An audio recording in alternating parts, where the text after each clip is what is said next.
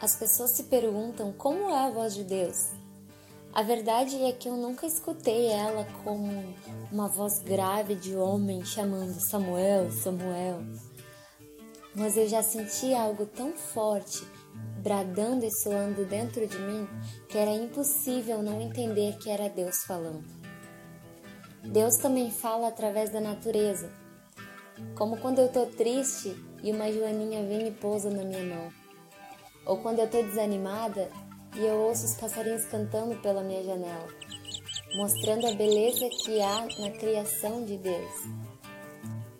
Deus fala de várias formas, mas nós precisamos estar em silêncio para escutar. Deus está comigo, eu sinto no